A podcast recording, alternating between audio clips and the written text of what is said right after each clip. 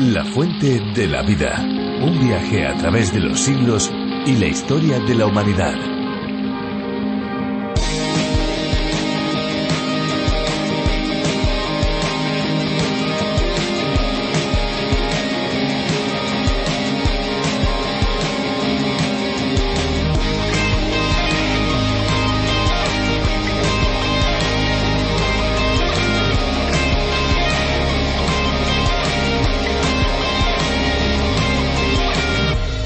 La gran masa de agua que son los mares y los océanos no está quieta, sino que tiene diversos tipos de corrientes que responden sobre todo a las diferencias de temperatura del agua, a los vientos y al modelado del relieve marino.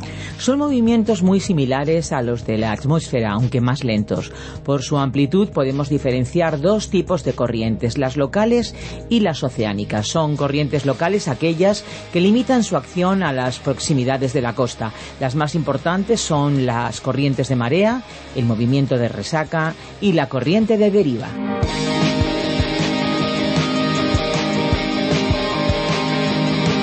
Hola, queridos amigos, y podríamos decir compañeros de viaje, porque esto es un viaje de largo recorrido por los libros de la Biblia.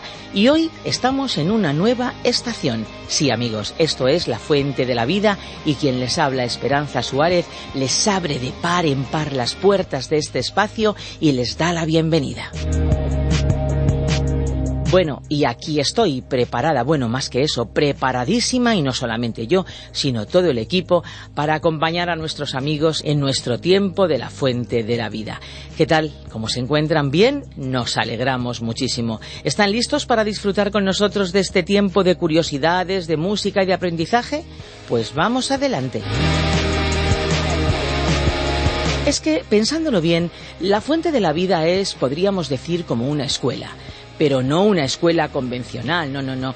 Una escuela en la que aprendemos como si se tratara de una conversación entre amigos. Es algo diferente. Y es que este aspecto de cercanía es algo que crece aún más cuando recordamos nuestras vías de comunicación para que todos los que nos escuchan puedan ponerse en contacto con nosotros. Eso es lo que le hace cercano a este espacio, saber que tantos y tantos están ahí y que día a día se ponen en contacto con nosotros. Es tan fácil como escribir un email a info@radioencuentro.net o bien es tan fácil como llamar al 601 20 32 65 pulsando más 34 si quieren contactar desde fuera de España. ¿Han visto? info arroba radioencuentro.net o bien 601 20 32 65. Y aquí estamos, atentos a los comentarios y a las sugerencias de todos los que nos escuchan desde tantos y tantos países. Y es que hay que decirlo, La Fuente de la Vida es un programa que se escucha en decenas de países por todo el mundo, desde América Central, desde América del Sur, también, ¿por qué no? También desde América del Norte, porque tenemos amigos que nos escuchan desde Canadá y en diversos lugares de los Estados Unidos, incluso en el Caribe también, y por supuesto, como no, amigos que nos oyen desde Europa y de tantas partes del mundo. Allí donde haya alguien que escucha el programa, pues sí amigos, gracias por escuchar La Fuente de la Vida. ¿Y qué tal si ahora escuchamos una canción? Vamos a disfrutar durante unos minutos de la música. Desde luego yo estoy dispuesta y ustedes, vamos, vamos allá.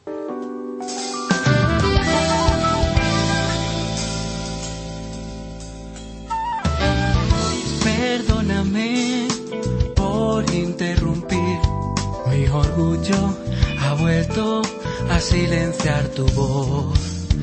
¿Qué querías decir? Me pregunto, mil consejos he perdido por falta de atención. Miedo, angustia, vergüenza y rechazo son ruidos que he sentido al escuchar tu voz. Creo que tu palabra puede transformar silencio. Quiero ver mi corazón cambiar,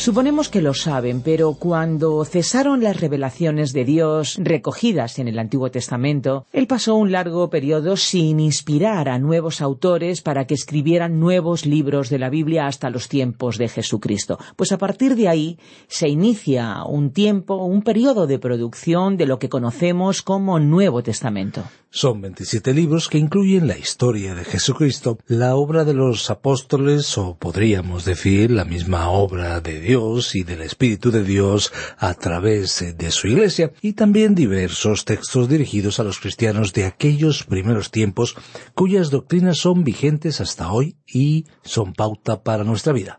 En esta ocasión vamos a llegar al penúltimo de los libros del Nuevo Testamento. Como ven, nos hemos ido del Antiguo al Nuevo. Estamos ahora ya en el libro de Judas. Judas, el hermano de Jesús, diferente de aquel que lo traicionó, hay que tenerlo en cuenta.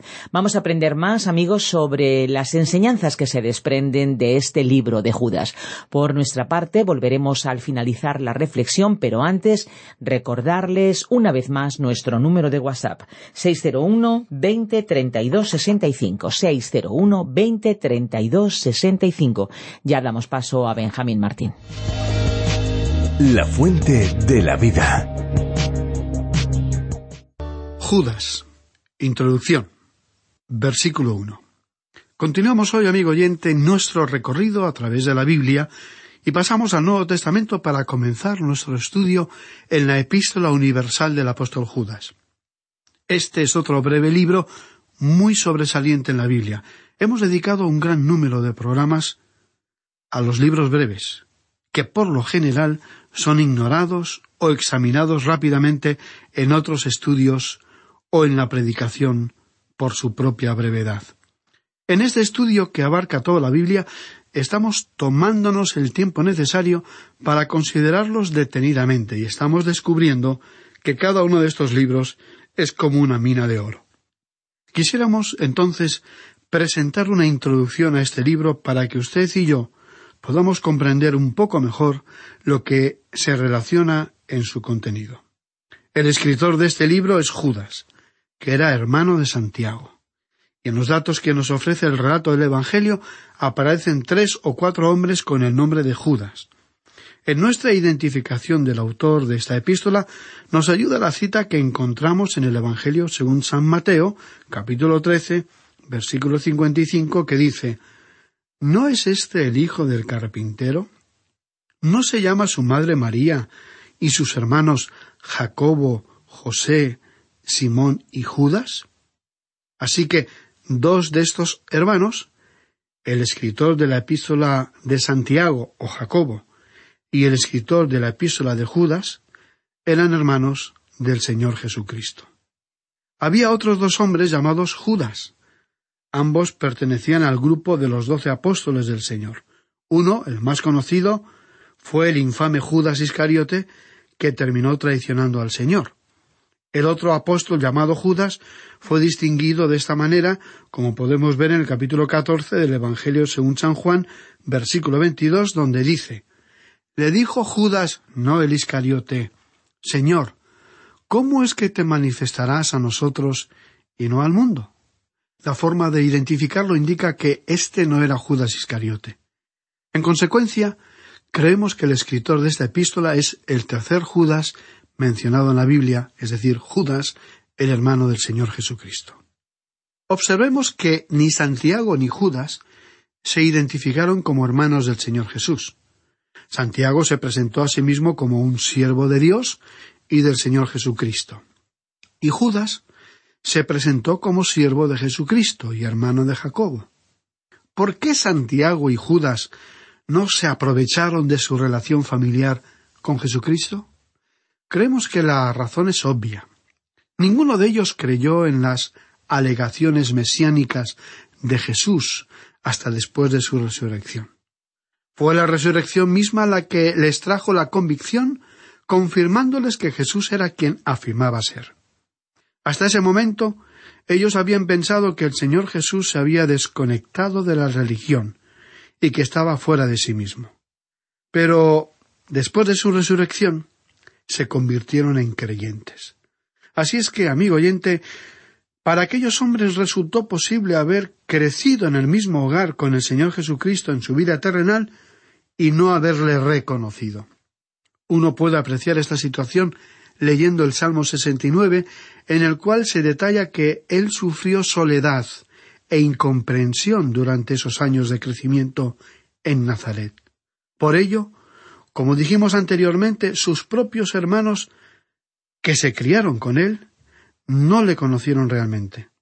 Así lo expresó más tarde el apóstol Pablo cuando escribiendo su segunda carta a los Corintios, en el capítulo cinco y verso dieciséis, dijo Así que de ahora en adelante no consideramos a nadie según criterios meramente humanos. Aunque antes conocimos a Cristo de esta manera, ya no lo conocemos así. Y Judas, entonces, aun siendo hermano, que reconoció que Jesús era el Cristo, para él la relación humana ya no tenía ningún significado. Él también tuvo que reconocer que era un pecador, y como tal aceptó a Cristo como su Salvador, como cualquier otra persona. Y esta fue, por cierto, la respuesta maravillosa que dieron tanto Santiago como Judas ante una actitud que surgiría más tarde en la época de los apóstoles. Hubo un breve periodo de tiempo en el que la familia de Jesucristo fue reverenciada de una manera casi supersticiosa y considerada sagrada. En realidad, sus miembros no eran superiores, eran simplemente seres humanos que habían tenido que acudir a Cristo tal como usted y como yo tuvimos que venir a Cristo. Siempre hemos pensado que muchos protestantes no le han dado la debida importancia a la Virgen María. Ella era una persona maravillosa. No fue ningún accidente ni casualidad que ella fuera elegida por Dios para atraer al Hijo de Dios al mundo. Pero eso no significó que ella tuviera que ser elevada sobre las demás personas. Ella ocupó el lugar que le correspondía. Elizabeth la bendijo entre las mujeres, pero nunca como siendo superior a las demás mujeres. Y María misma confesó la necesidad de un Salvador, como podemos leer en el Evangelio de Lucas, capítulo 1, versículo 47, donde dijo Engrandece mi alma al Señor, y mi espíritu se regocija en Dios, mi Salvador. Así es que en ese breve periodo por el cual pasó la Iglesia en que la familia del Señor Jesús fue elevada a una alta posición, los apóstoles Santiago y Judas se opusieron a tal actitud. Y ellos mismos adoptaron la posición de considerarse a sí mismos como simplemente esclavos o siervos de Jesucristo. Ahora, con respecto a la escritura de la carta, situamos la fecha entre los años 66 y 69 de esta era. Y en cuanto al tema, diremos que esta carta nos habla de certeza y seguridad en tiempos de apostasía.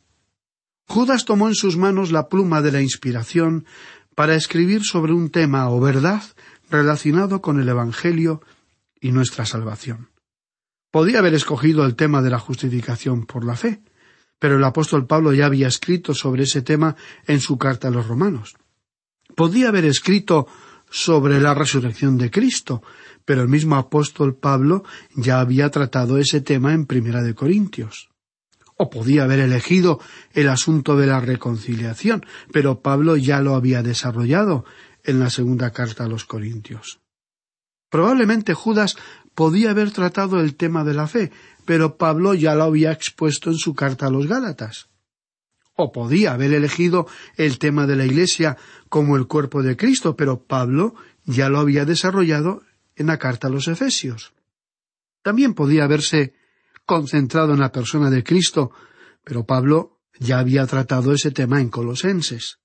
Podía igualmente haber desarrollado el tema de nuestro gran sumo sacerdote, pero el escrito de la carta a los Hebreos ya lo había expuesto.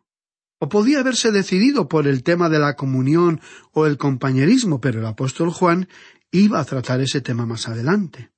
De esta manera, el Espíritu de Dios atrajo su atención y propósito antes de que Judas pudiera siquiera comenzar a escribir sobre otro tema, y lo orientó en otra dirección.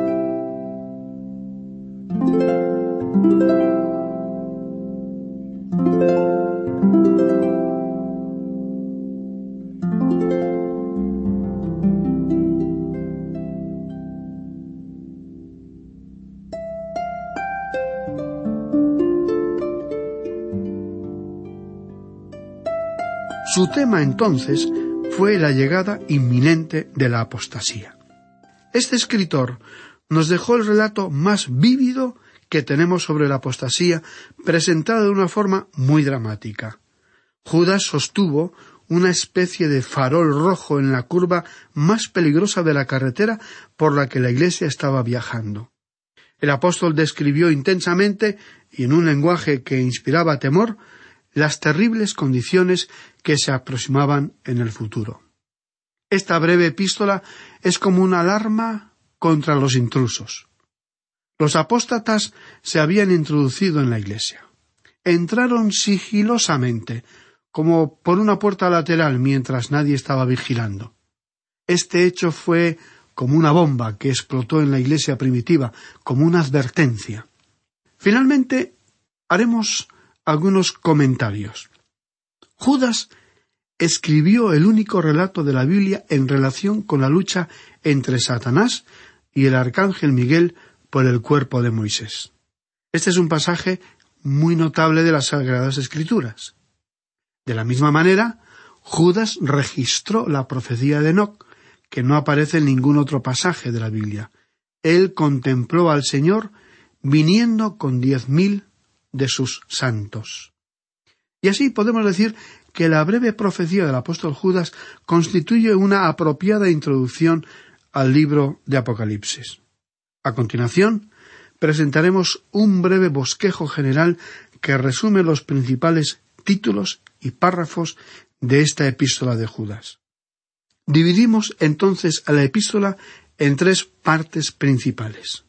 Una, la ocasión de la epístola, versículos 1 al 3.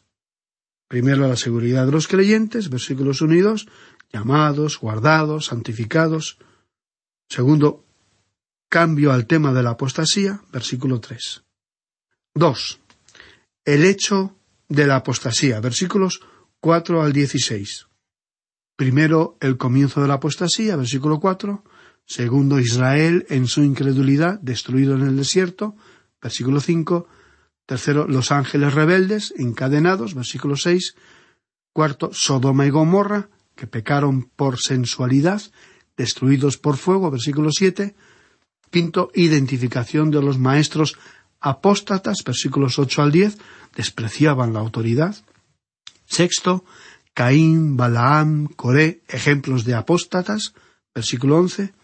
Séptimo, maestros apóstatas definidos y descritos, versículos 12 al 16. Y tres, ocupación de los creyentes en los días de la apostasía, versículos 17 al 25. Primero, los creyentes fueron advertidos por los apóstoles que los apóstatas vendrían, versículos 17 a 19. Dos, ¿qué deben hacer los creyentes en los días de apostasía? Versículos 20 al 25. Crecer, orar, mantenerse unidos, esperar, tener compasión, salvar a otros. Ahora pasemos a considerar la ocasión para la epístola. En los primeros tres versículos, Judas explicó la ocasión que le llevó a escribir esta epístola. El apóstol nos dirá que tenía la intención de escribir sobre algún tema relacionado con nuestra salvación, pero que el Espíritu de Dios le advirtió y le instruyó para llamar la atención de sus lectores sobre los días de apostasía que se aproximarían para la Iglesia. En primer lugar, leeremos el versículo uno que nos hablará sobre la seguridad de los creyentes.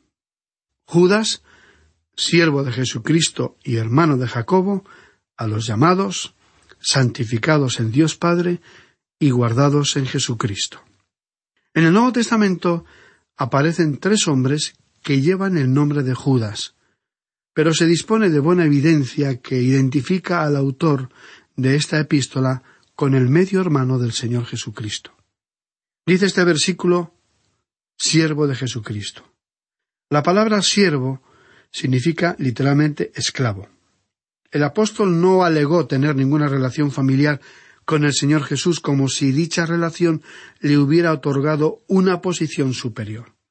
Esta omisión debería haber desarraigado la noción de que la familia de Jesús debía ser tratada con una reverencia especial por tratarse de seres superiores. El doctor Marvin Vincent, destacado erudito griego, opinó sobre el hecho de no aludir Judas a su relación con el Señor Jesús, diciendo La no alusión de Judas a su relación con el Señor puede ser explicada por el hecho de que en su mente esa relación natural estaría subordinada a la relación espiritual. Y en este sentido podemos leer Lucas capítulo once versículos 27 y 28. Además, el erudito bíblico Alford opinó que el énfasis en la relación familiar con el Señor habría estado en armonía con algunos sentimientos supersticiosos con los cuales en épocas posteriores se consideraría a los familiares del Señor. La frase hermano de Jacobo fue, como adelantamos en la introducción, la forma que usó Judas para identificarse. Tanto Judas como Jacobo eran medio hermanos del Señor Jesús. Y Jacobo fue el autor de la epístola que lleva su nombre. Este último fue citado por el apóstol Pablo como una de las columnas espirituales de la Iglesia en Jerusalén. Ahora veamos la frase santificados en Dios Padre. Dos de los mejores textos griegos de Nestlé Bestkut y Hort utilizan el verbo agapao, que significa amar, en lugar de aguiazo, que significa santificar. La mayoría de los eruditos están de acuerdo en que amar es más adecuado que santificar, y en nuestro corazón resulta más hermoso pensar en que somos amados por Dios el Padre. Permítanos compartir con usted ahora la traducción que hizo el doctor West, el erudito griego que enseñaba en el Instituto Bíblico Moody, que es un conocido instituto bíblico en los Estados Unidos de Norteamérica. Su traducción clarifica el significado literal de este pasaje. Judas, un esclavo de Jesucristo y hermano de Jacobo, a aquellos que por Dios el Padre han sido amados y se encuentran en un estado de ser el objeto permanente de su amor y quienes por Jesucristo han sido guardados y se encuentran en un estado permanente de ser cuidadosamente observados y han sido llamados. Este es, pues, un hermoso y extraordinario pasaje de las Sagradas Escrituras porque enfatiza que somos amados por Dios el Padre y protegidos por el Señor Jesucristo. Amigo oyente, nuestro tiempo ha llegado a su fin, y como esperamos contar con su participación en nuestro próximo estudio, le sugerimos que comience a leer los primeros versículos de esta epístola para irse familiarizando con su contenido. Esperamos, pues, para continuar juntos este viaje a través de la Biblia.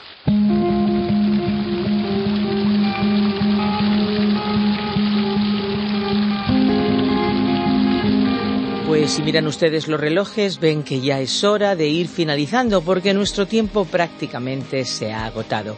Nuestro deseo es que hayan disfrutado y, por supuesto, aprendido algo nuevo hoy. Si así ha sido, estamos seguros que volverán a estar con nosotros en nuestro próximo programa.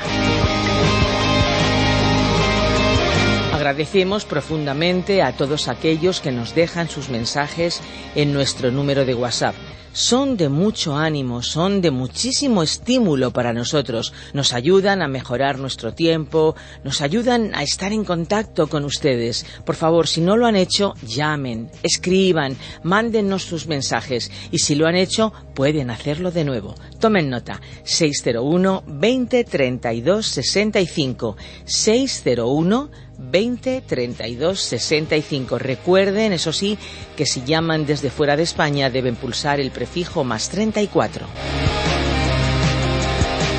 Y también tenemos una dirección de correo electrónico. Si lo que prefieren ustedes es enviarnos unas líneas, unas notas, una carta, lo que ustedes quieran a través del correo electrónico, lo pueden hacer. Nuestra dirección es info arroba info arroba. Y si desean volver a escuchar este espacio o tal vez alguno de los programas anteriores, lo pueden hacer en nuestra web lafuentedelavida.com o bien en la aplicación de La Fuente de la Vida que también se puede encontrar con el nombre de A través de la Biblia.